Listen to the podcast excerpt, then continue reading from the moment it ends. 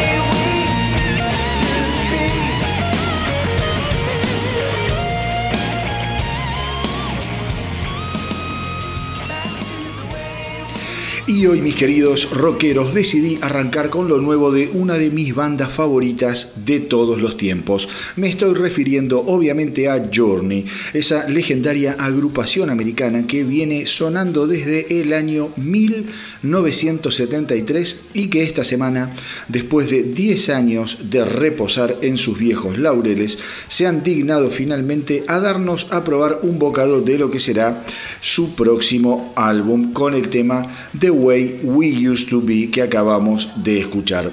Para aquellos que les interese, les cuento además que la canción eh, vino acompañada de un muy simpático video animado que pueden ver en YouTube o en la página de Journey.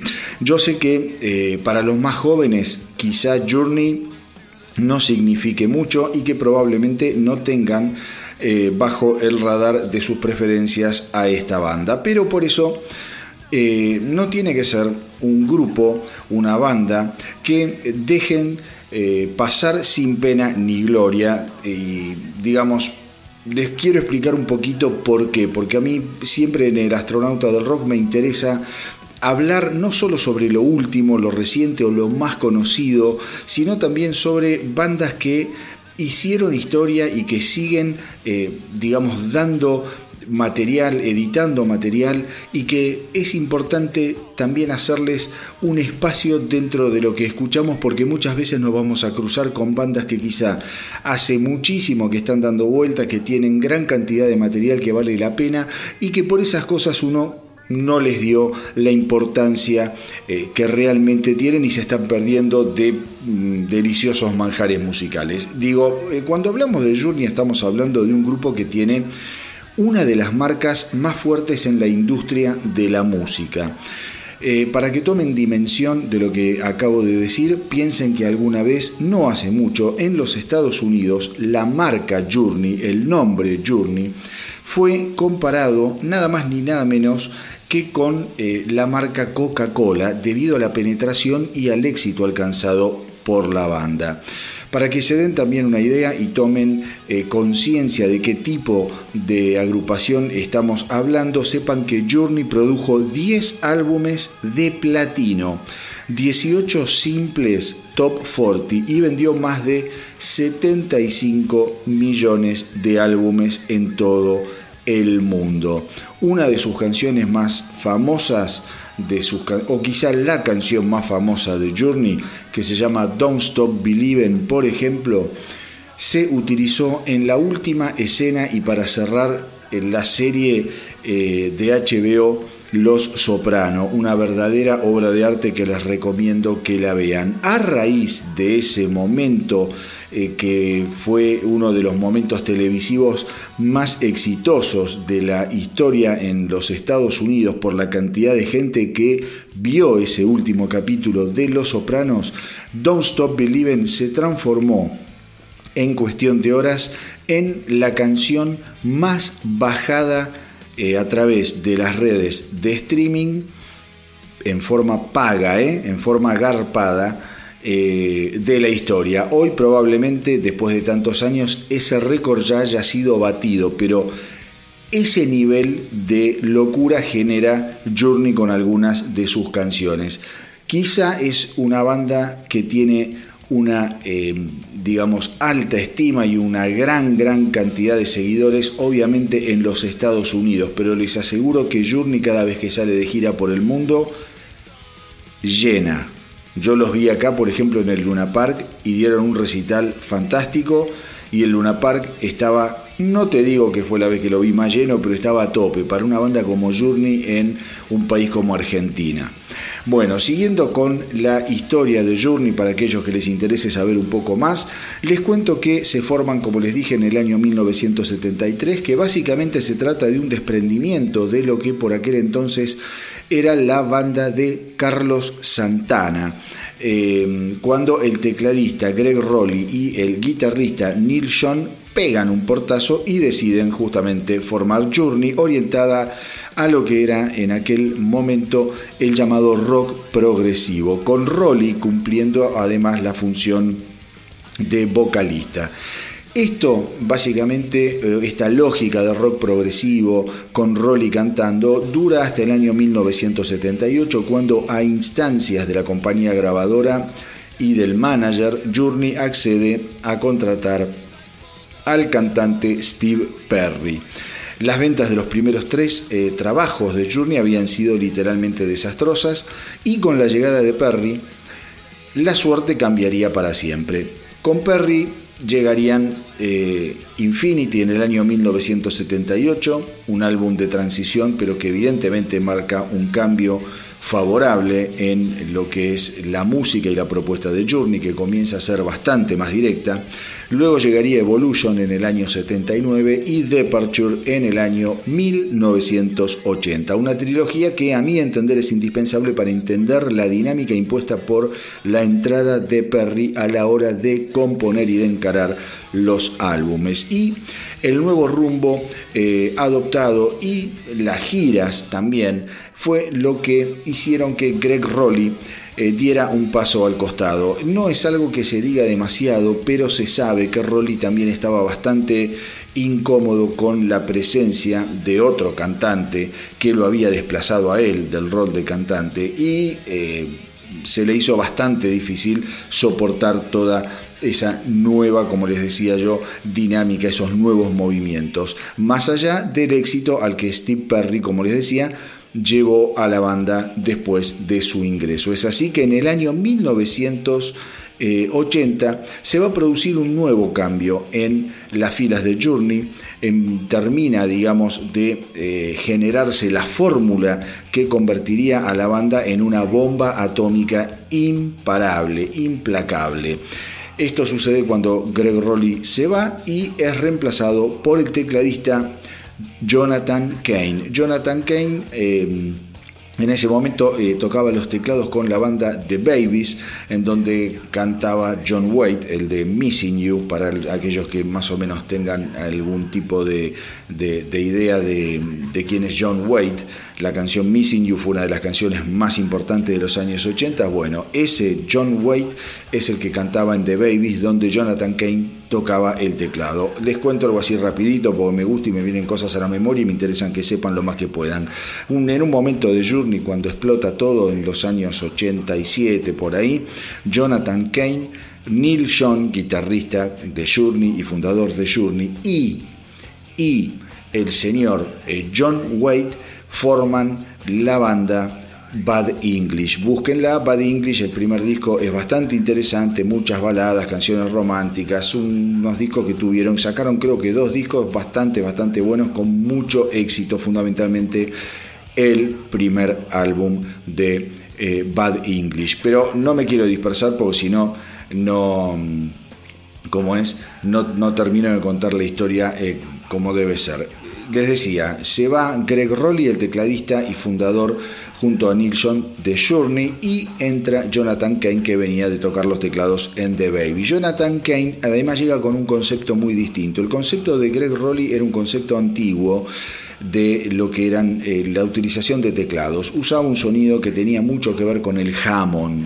eh, que era un sonido típico de los años 70. ¿Qué pasa? Jonathan Kane vino con la impronta ya más de los 80 de lo que sería, lo que se estaba oliendo que era el futuro y llega con un sonido que tenía muchísimo de sintetizadores. Eso moderniza y le da un sonido a Journey que inmediatamente fue adoptado por los fanáticos de aquel momento histórico. En ese momento, cuando entra justamente Jonathan Kane, se termina de formar la eh, eh, alineación clásica de Journey que la completaban el bajista Ross Valory, una bestia tocando el bajo, y ni hablar del baterista Steve Smith, un baterista que venía de tocar, por ejemplo, en Monrose, pero que tiene una formación muy, muy orientada al jazz. Un tipo con una ductilidad para todos aquellos que le copa la batería. Traten de escuchar los discos de Journey con Steve Smith porque van a encontrar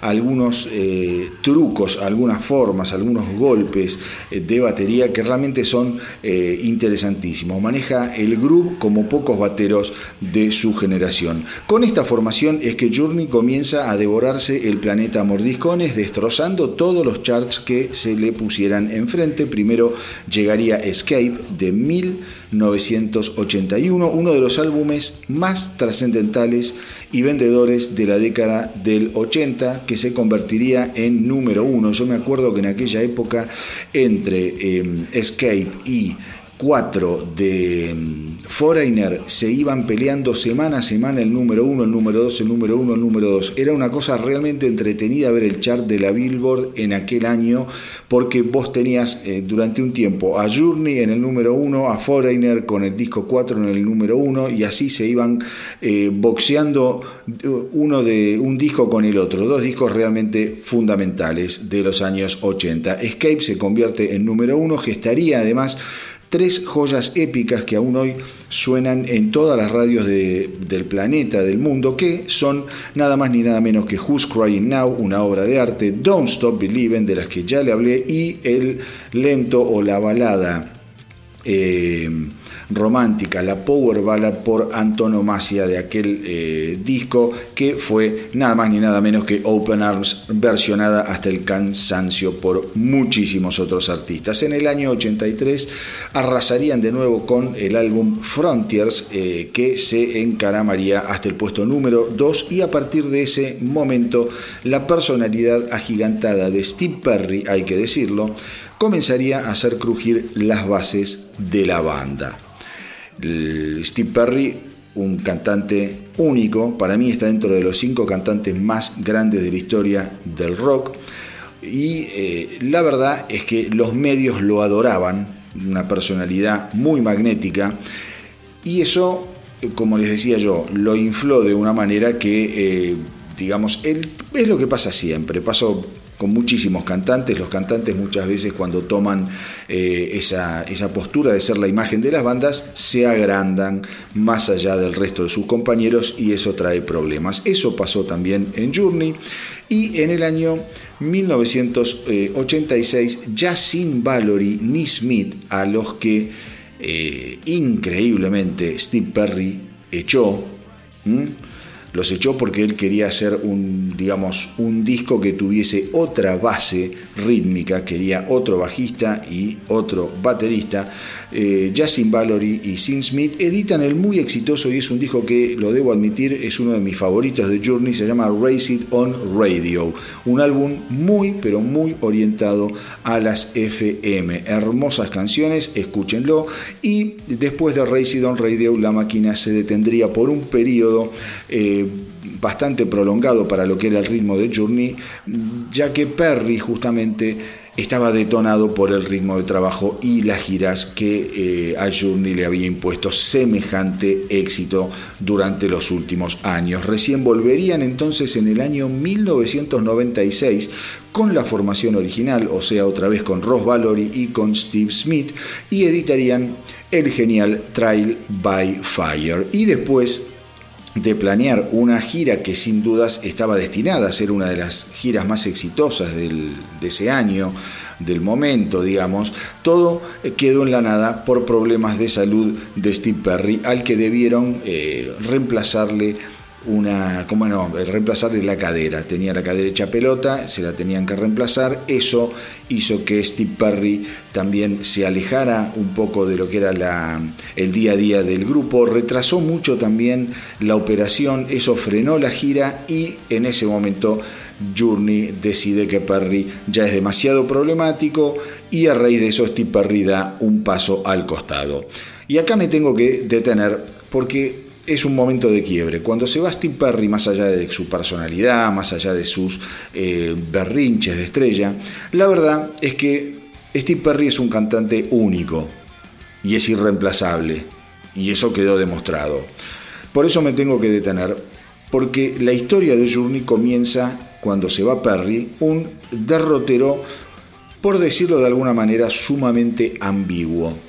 Al mismo tiempo, Steve Perry, eh, que ya había comenzado en, a mediados de los 80 una carrera solista, Steve Perry nunca volvió a hacer nada realmente importante. Eh, sacó un disco después de no sé cuántos años, 25 años, 30 años, que lo sacó en el 2018-2019, que es un disco que está bien pero digamos, eh, su carrera solista tampoco fue una, cosa brillante, fue algo bastante, bastante mediocre. El primer disco está bastante bien, tuvo un éxito que se llamó Oh Sherry, muy pasado también en las radios, pero esa sería otra historia. Quiero decir, es, es la típica, la típica, eh, eh, ¿cómo les podría decir? historia que sucede en las bandas, que muchas veces se separan por los egos y después ni el que se va como solista ni la banda en sí misma logran volver a lo que habían sido. Journey saca mm, una serie de discos bastantes, bastantes ambiguos, intrascendentes, un nuevo cantante malogrado prontamente como fue Steve Augery, con el que graban dos discos que son espantosos, no aportó demasiado, y después tuvieron que volver a empezar con otro cantante que descubrió increíblemente el guitarrista Neil John a través de YouTube en una banda tributo a Journey. Así fue que el filipino Arnel Pineda, muy jovencito, debutó como cantante de Journey en el Festival de Piña del Mar el 21 de febrero del 2008. Con Pineda como cantante, la suerte del material de Journey, a decir verdad, alcanzaría un nivel bastante, bastante alejado de su época de oro. Pero Revelation del 2008 y Eclipse del 2011 eh, al menos volvieron a servir para poner a Journey nuevamente eh, en la lupa, mostrándola revitalizada y con una incansable rutina de shows en vivo alrededor del mundo. Actualmente la banda está formada por Arnel Pineda, eh, Jonathan Kane, Neil John, Narada Michael Walden en la batería y Randy Jackson en bajo. El motivo por el que se fueron Steve Smith y Ross y yo ya lo canté, eh, lo canté. Yo ya lo conté hace bastante en El astronauta del rock, los tipos quisieron una participación mayor en todo lo que genera la marca Journey, que como les digo es una de las marcas más importantes y vendedoras eh, del mundo de la música, a ese a esa intentona, eh, Neil John y Jonathan Kane se opusieron y las cosas terminaron a las patadas. Hace año, año y medio esto se resolvió eh, en vía judicial y fue así que eh, Ross Valory y Steve Smith eh, fueron reemplazados por eh, Randy Jackson. Randy Jackson, para los que no lo saben, es el negro regordete que es eh, jurado en American Idol. Justamente Randy Jackson ya había trabajado con Journey cuando la primera vez que a Ross Valory lo sacaron del bajo em,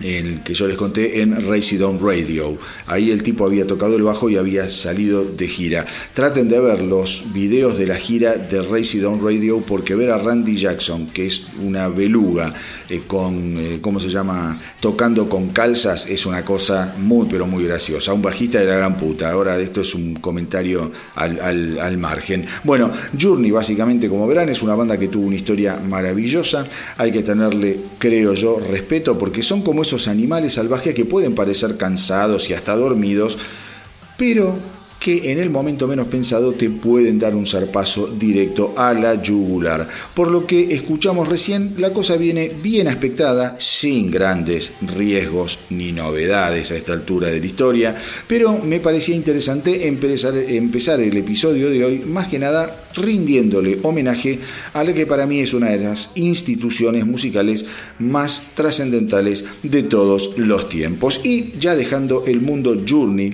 Atrás les cuento que esta semana los holandeses de Within Temptation eh, editaron el simple Shed My Skin en colaboración con la banda alemana de metalcore Anisokai, eh, que yo la verdad no la conozco. Anisokai, eh, Anisokai, no Anisokai, Anisokai es una banda de metalcore alemana, como les dije, que eh, colaboró con la gente de Within Temptation en Shed My Skin. El tema, la verdad que me gustó mucho, está buenísimo, viene en la onda de metal melódico que tan bien camina en Europa y que creo yo debería tener muchísimo eh, más difusión y se le debería dar mucha más bola en estas latitudes. Yo cada vez que puedo lo paso a este tipo de metal en El astronauta del rock porque me parece sumamente interesante. Shed My Skin es el tercer simple que editan los Within Temptation adelantando lo que será su próximo álbum aún sin nombre ni fecha cierta de salida.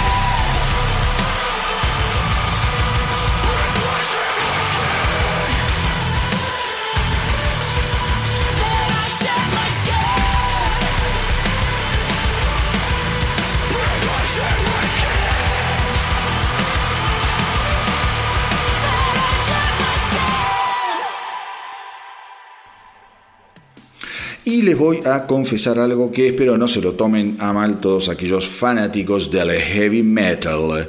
Los que escuchan el podcast saben que soy muy fan de Judas Priest y que le vengo dando una manija bien fuerte a Kaka Downing con su nuevo proyecto KK's Priest, que suena a mi entender fantástico y que nos va a dotar a todos los amantes del metal de una nueva alternativa a la onda eh, de Judas Priest, cosa que siempre está buenísima. Tener más alternativas para escuchar cosas que nos gustan, creo que hay que festejarlo siempre. Pero la verdad, la verdad, se los digo de corazón, Downing es infumable. En lugar de concentrarse en el presente y en lo bueno que tiene entre manos, elige ser una y otra vez como esas viejas chotas con ventilleras que lo único que hacen es hablar mal de la gente. Digo, flaco, ya fue, ya está. Vos fuiste el que decidió irse de las filas de Judas Priest. Nadie te echó.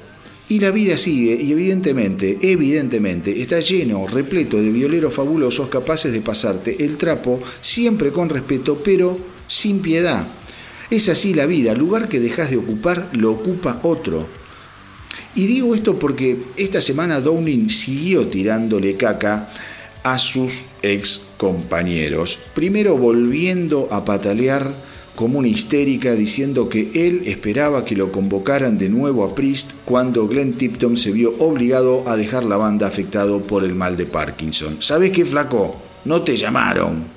Llamaron a Andy Snip y la rompieron. Eh, primero la rompieron cuando te reemplazaron por Richie Follner. Ahora volvieron a romperla con Andy Snip. O sea, no des más pena. Seguí con lo tuyo a nadie le interesa tu llanto, tu queja, tu resentimiento. Métele con tu nueva banda que suena del carajo. Nadie va a dejar de escuchar o de ir a ver a Judas Priest por lo que diga Kaka Downing. La gente quiere festejar las dos cosas, me parece a mí. Lo de ellos y lo tuyo, macho, que está bárbaro. No quieren puterío, ni chimentos, ¿Mm? Pero como si esto fuera poco, mis queridos rockeros, la vieja teñida también se la agarró con el pobre y dulce Rob Halford, que me mata con sus fotos de gatitos y remeras raras en Instagram. No se lo pierdan, síganlo a Rob Halford en Instagram porque es increíble lo que hace, un cara rota hermoso. Eh, ¿Qué dijo Downing? Dijo que Rob Halford debería haber cedido a Judas Priest algunas de las canciones que aparecen en sus discos solistas. Según Downing tenía eh, Halford tenía canciones bastante buenas que encajaban a la perfección en Judas Priest. Eh, y además dijo que a él en cambio jamás se le hubiera ocurrido usar canciones suyas para algún otro proyecto. Bueno, ¿sabes qué? Él es Rob Halford, es un dios de hecho es el dios del metal. Y cuando quisieron reemplazarlo le fue para el culo. En cambio cuando te reemplazaron a vos, no una, sino dos veces, le fue fantástico. Unos nacen estrella, otros nacen estrellados. Richie Zambora no es Bon Jovi y vos, mi querido Downing, claramente no sos Rob Halford.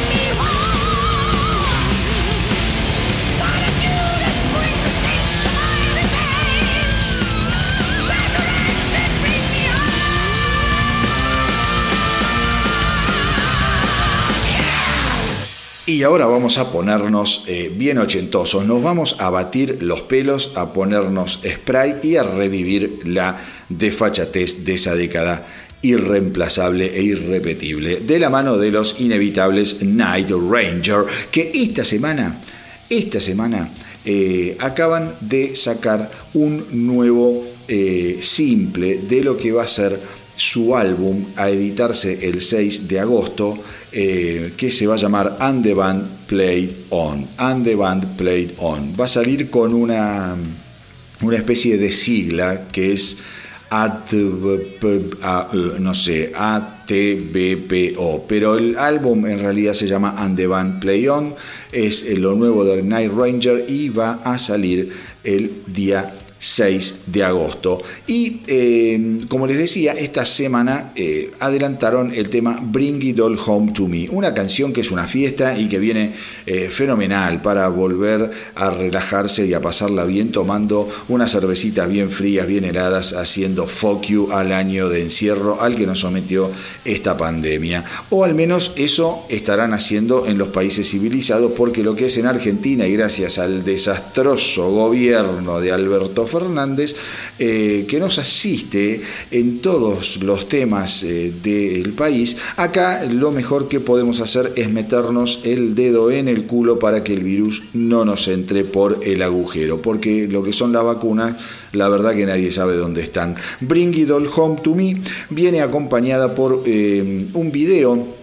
que ya se puede ver por las plataformas de siempre y por la web de la banda. Y sepan que Night Ranger comenzó a trabajar en este nuevo álbum a principios del 2020, justamente cuando estaba arrancando esta jodita del coronavirus. Night Ranger, además, les cuento, viene con una muy buena racha eh, de álbumes fabulosos desde la edición de Somewhere in California del 2011, seguido por los excelentes High Road y Don't Let Up. Todos discos que aún los muestran en llamas y en perfecto forma. La fórmula de los Night Rangers no es complicada en absoluto, no tiene que serlo, nunca lo fue y espero que nunca lo sea, porque cuando una canción de rock and roll es buena, eso para mí siempre es más que suficiente.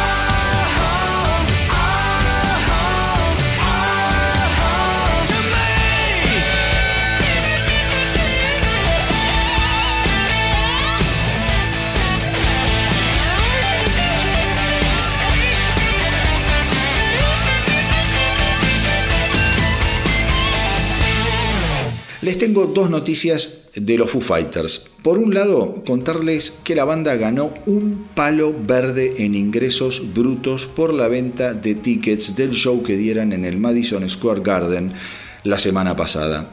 Fue el primer concierto que se celebró en el mítico estadio eh, después de 500 días de estar cerrado y se vendieron un total de 15.371 tickets recaudando 1.400.000 dólares. Los asistentes debían presentar certificado de vacunación con una dosis final recibida al menos 14 días antes del evento.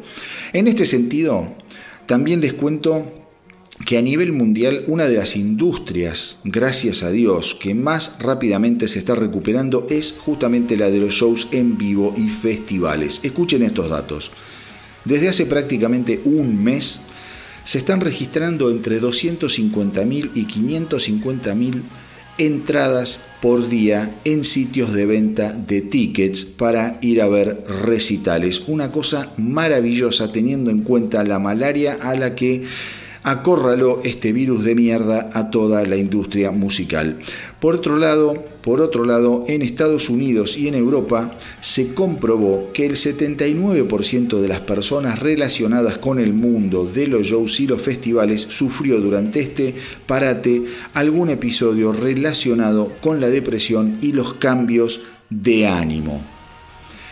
Y esto es lo que a mí me desespera como argentino y amante de la música y tipo que celebra a las bandas de rock nacional, emergentes o no emergentes.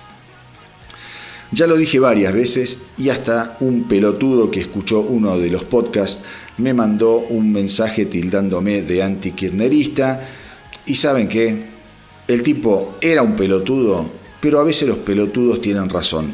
Está claro que yo soy antikirnerista, y soy antikirnerista porque no me gustan los ladrones, no me gustan los mediocres, no me gustan los resentidos y no me gustan los inmorales.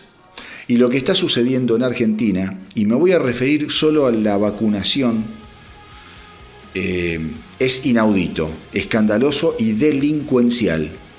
Es un asesinato en masa. Estamos al borde de los 100.000 muertos mientras el mundo se abre nosotros estamos enterrando gente y a nosotros nos encierran. Nos abren un poquito y nos vuelven a encerrar, nos abren un poquito y nos vuelven a encerrar. Las vacunas no llegan y cuando llegan se las roban para vacunar a militantes, a gatos con tetas recién hechas y el pelo platinado o a expresidentes golpistas. Primero nos teníamos eh, que dar dos dosis y a los tres meses eh, o sea, primero nos teníamos que dar una dosis y a los tres meses la segunda. Después resultó eh, ser que con una dosis ya alcanzaba mágicamente. Y más tarde, la despeinada y ridícula Carla Bisotti, ministra de Salud, nos toma el pelo diciendo que las vacunas no vencen y ahora nos quieren convencer con que nos inyectemos una especie de mezcladita para ver qué onda. ¿Te acordás cuando ibas a bailar y ya en un momento de la noche te daban la famosa mezcladita que era un poco lo que había sobrado? Te mezclaban Coca-Cola, vodka, whisky, cerveza y ceniza de pucho y la gente se lo tomaba. Bueno, eso lo quieren hacer con las vacunas, cuando todavía no está ni siquiera eh, autorizado y comprobado que sea algo seguro y efectivo por la ANMAT. Em, digo, una parva de hijos de mil puta que no tienen perdón lo que han hecho.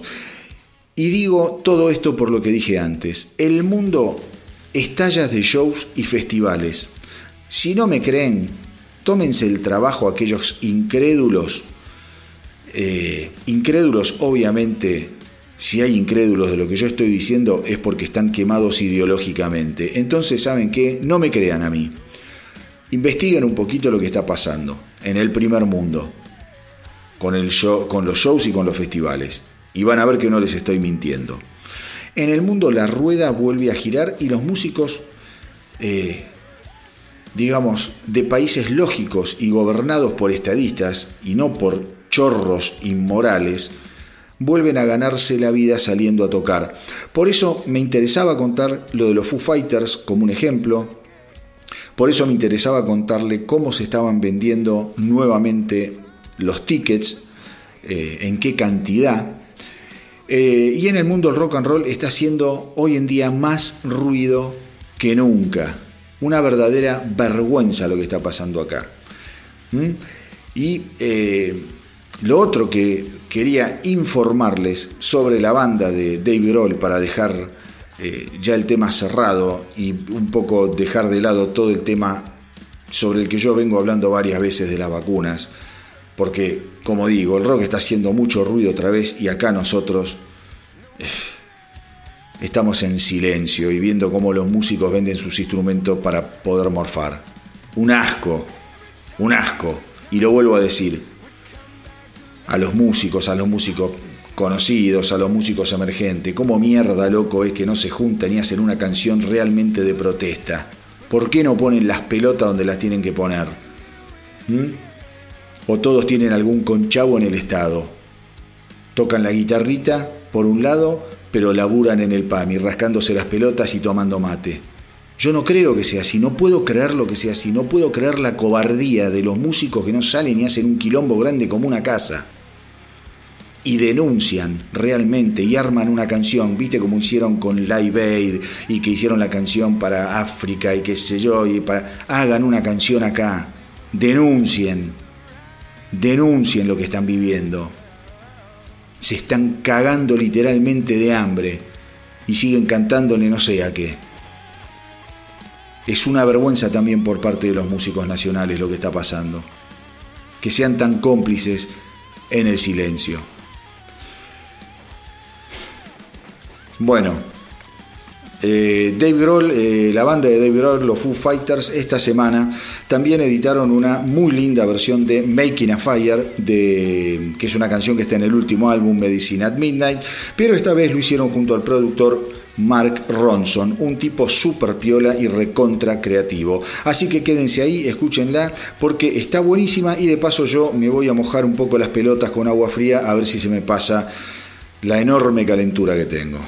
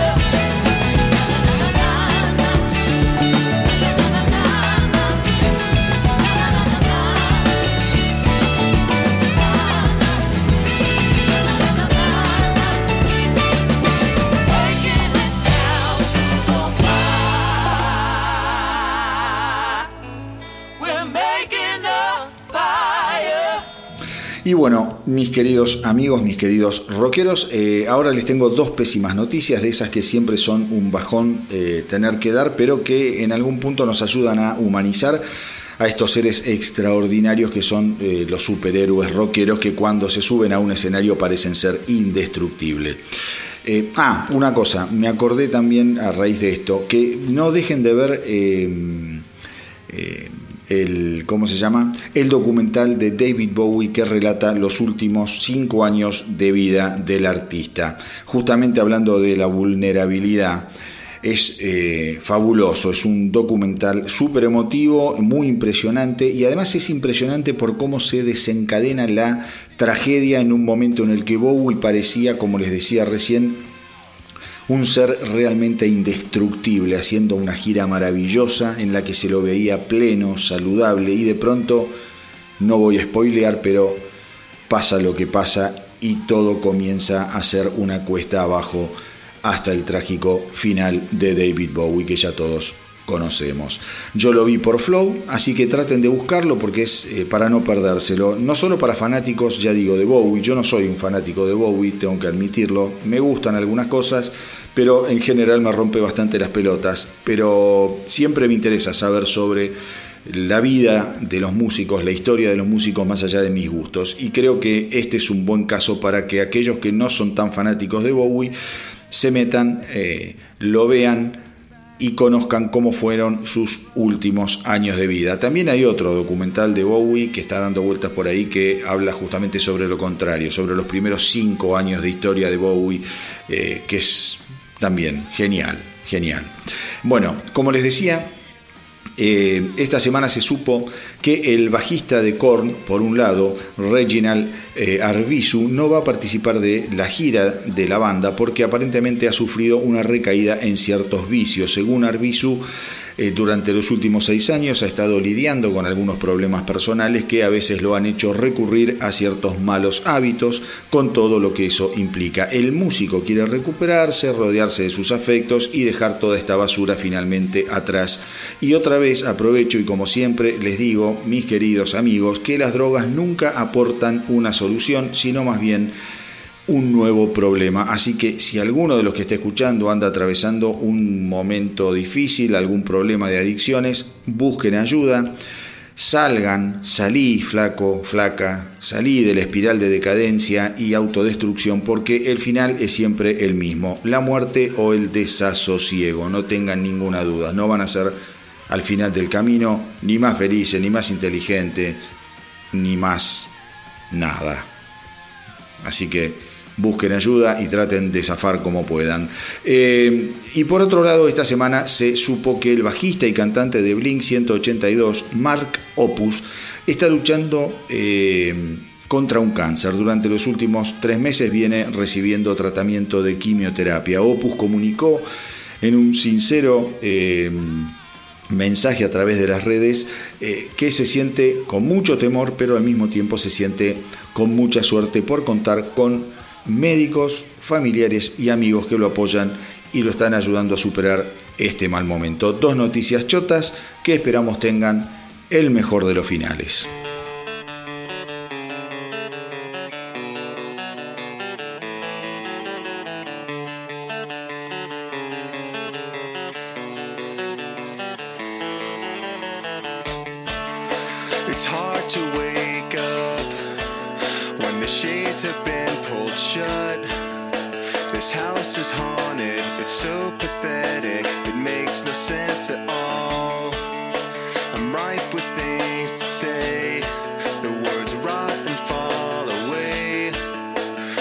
stupid poem. Could fix this home, I'd read it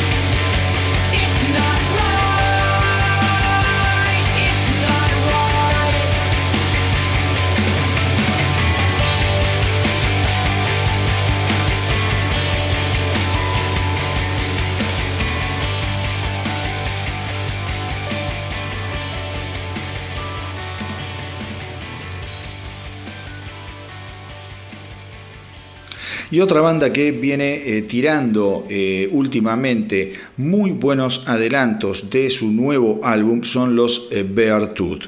Esta semana y con motivo justamente del lanzamiento del disco Below, los muchachos editaron el video musical de la canción Skin. El tema está increíble, con una energía que te deja culo para arriba, a decir verdad, y es una banda más que interesante que yo personalmente no tenía mucho en cuenta, pero que a raíz de los simples que se fueron dando a conocer este año comenzó a llamarme mucho, mucho la atención.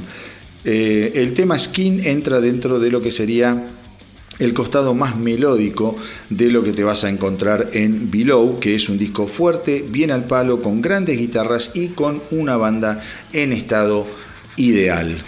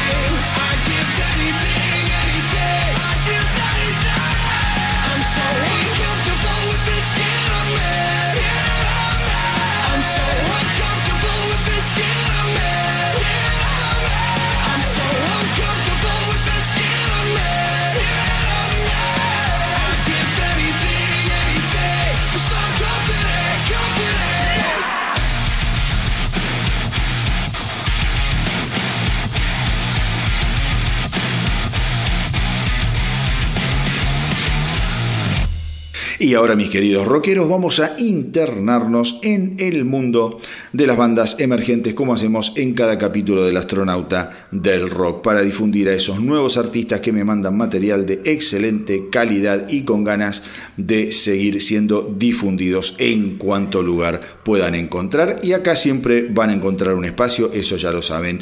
Hoy les quiero presentar a Neurogusano, banda oriunda del partido de Almirante Brown, de la zona sur de Buenos Aires formada en el año 2019 y que está integrada por Maxi en batería, Leo en voz, Jorge en bajo y Nahuel en guitarra.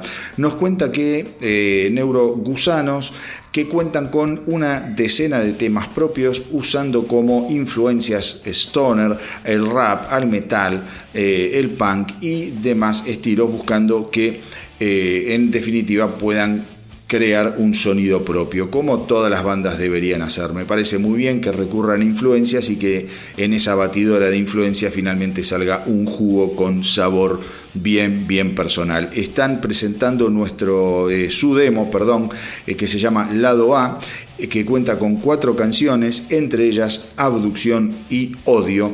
Está grabado totalmente en forma independiente y autogestionado. Este año quieren presentar a la banda en vivo, ojalá puedan, por lo que acabo de decir, eh, no sé cuándo se van a abrir totalmente los espacios y realmente cuando permitan la apertura y la salida de shows y qué sé yo, vamos a ver cuántos de los boliches que cerraron para que las bandas emergentes toquen tienen ganas de volver a abrir. Ese es otro motivo por el cual deberían estar protestando y haciendo quilombo las bandas y no hablo más del tema porque empiezo a engranar y no tengo ganas, porque ahora estamos hablando de Neuro Gusano, banda emergente de Almirante Brown. Eh, ellos además vienen trabajando en su eh, segundo eh, trabajo en lo que va a ser lado B, así que lo ideal sería que los contacten eh, a través de las redes, eh, que vayan a su Instagram, que lo sigan, que traten de comunicarse si quieren preguntarles a ellos cómo viene el trabajo, cuándo se edita, que lo informen y ojalá que cuando salga su eh, nuevo laburo me lo manden, así también podemos darle una manijita y difundirlo. A todos aquellos que tengan bandas, y que sean solistas, les digo que por favor, como siempre, me manden, me manden su material eh, para poder ser difundido acá en El Astronauta del Rock. Me lo tienen que mandar a elastronauta.del-rock@gmail.com elastronauta.del-rock@gmail.com Como siempre les digo, eh, hay que apoyar al rock y a las bandas emergentes, como en el caso de Neuro Gusanos, porque si al rock no lo salvamos entre todos, entonces no lo salva nadie. Y ahora sí, los dejo con Neuro Gusanos y este tema que la rompe, me encantó y que se llama Odio. Infected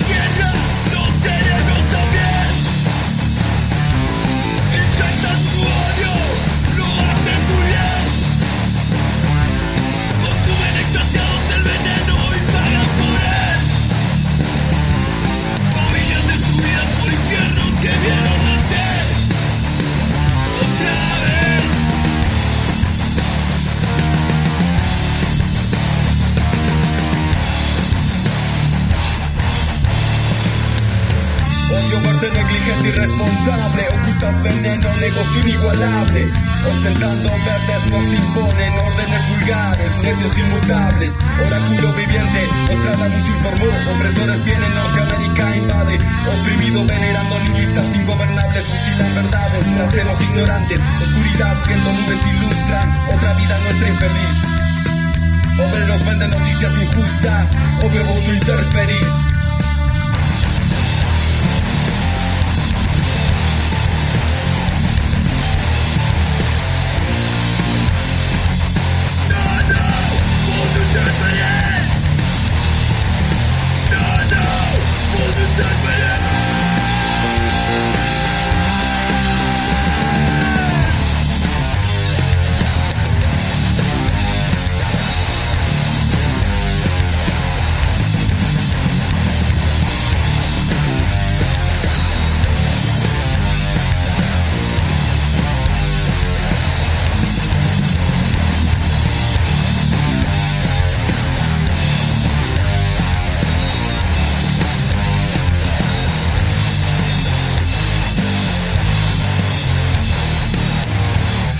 Después del odio de neurogusanos, ahora vamos a bajar un cambiete manolete porque esta semana se supo que la banda A Day to Remember alcanzó el puesto número uno del chart Active Rock con su hermoso y meloso Everything We Need, que cierra eh, justamente el último álbum de la banda, el muy recomendable You Are Welcome, editado en el 2021, hace bastante poco. De esta manera, Everything We Need se convirtió además en el primer número uno de la banda, o sea, todo un día para recordar sepan que me pueden putear por privado y aquellos que no lo agarraron, lamento decirlo, que se recibieron de pelotudos. Pero bueno, en fin, el álbum You Are Welcome era uno de los discos eh, más esperados del corriente año por los medios especializados como Consequence of Sound eh, y la legendaria revista Kerrang. La banda eh, realmente labura muy bien, el disco es sensacional, con temazos que acá ya escuchamos en El Astronauta del Rock, como fueron eh, Brickwall y The Generates, que mm, digamos pintan de cuerpo entero el costado más azucarado de lo que puede considerarse el nuevo metal. Yo particularmente en forma personal a este tipo de bandas las bauticé hace algún tiempo como bandas eh, pop metal. Es ese pop bien eh, accesible, ideal para las FM eh, y que realmente está muy pero muy bien producido. Yo decidí llamarlo pop metal. Algunos lo llamarán nuevo metal, metal no sé qué, pero bueno, para mí son bandas de pop metal. No dejen de escuchar el disco. La banda es A Day to Remember, el álbum se llama You Are Welcome y lo que vamos a escuchar ya mismo es la gran balada Everything We Need. At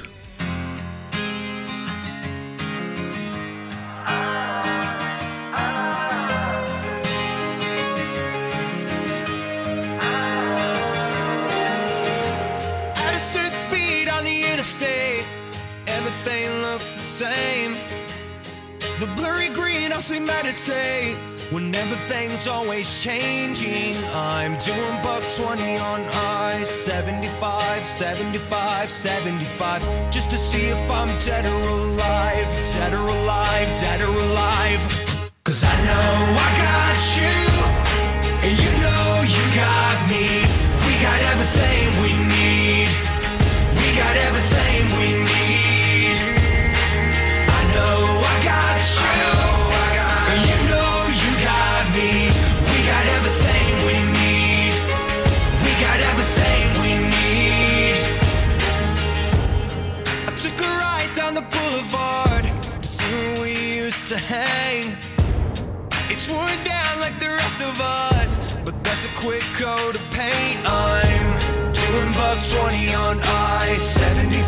75, 75, 75, just to see if I'm dead or alive, dead or alive, dead or alive. Cause I know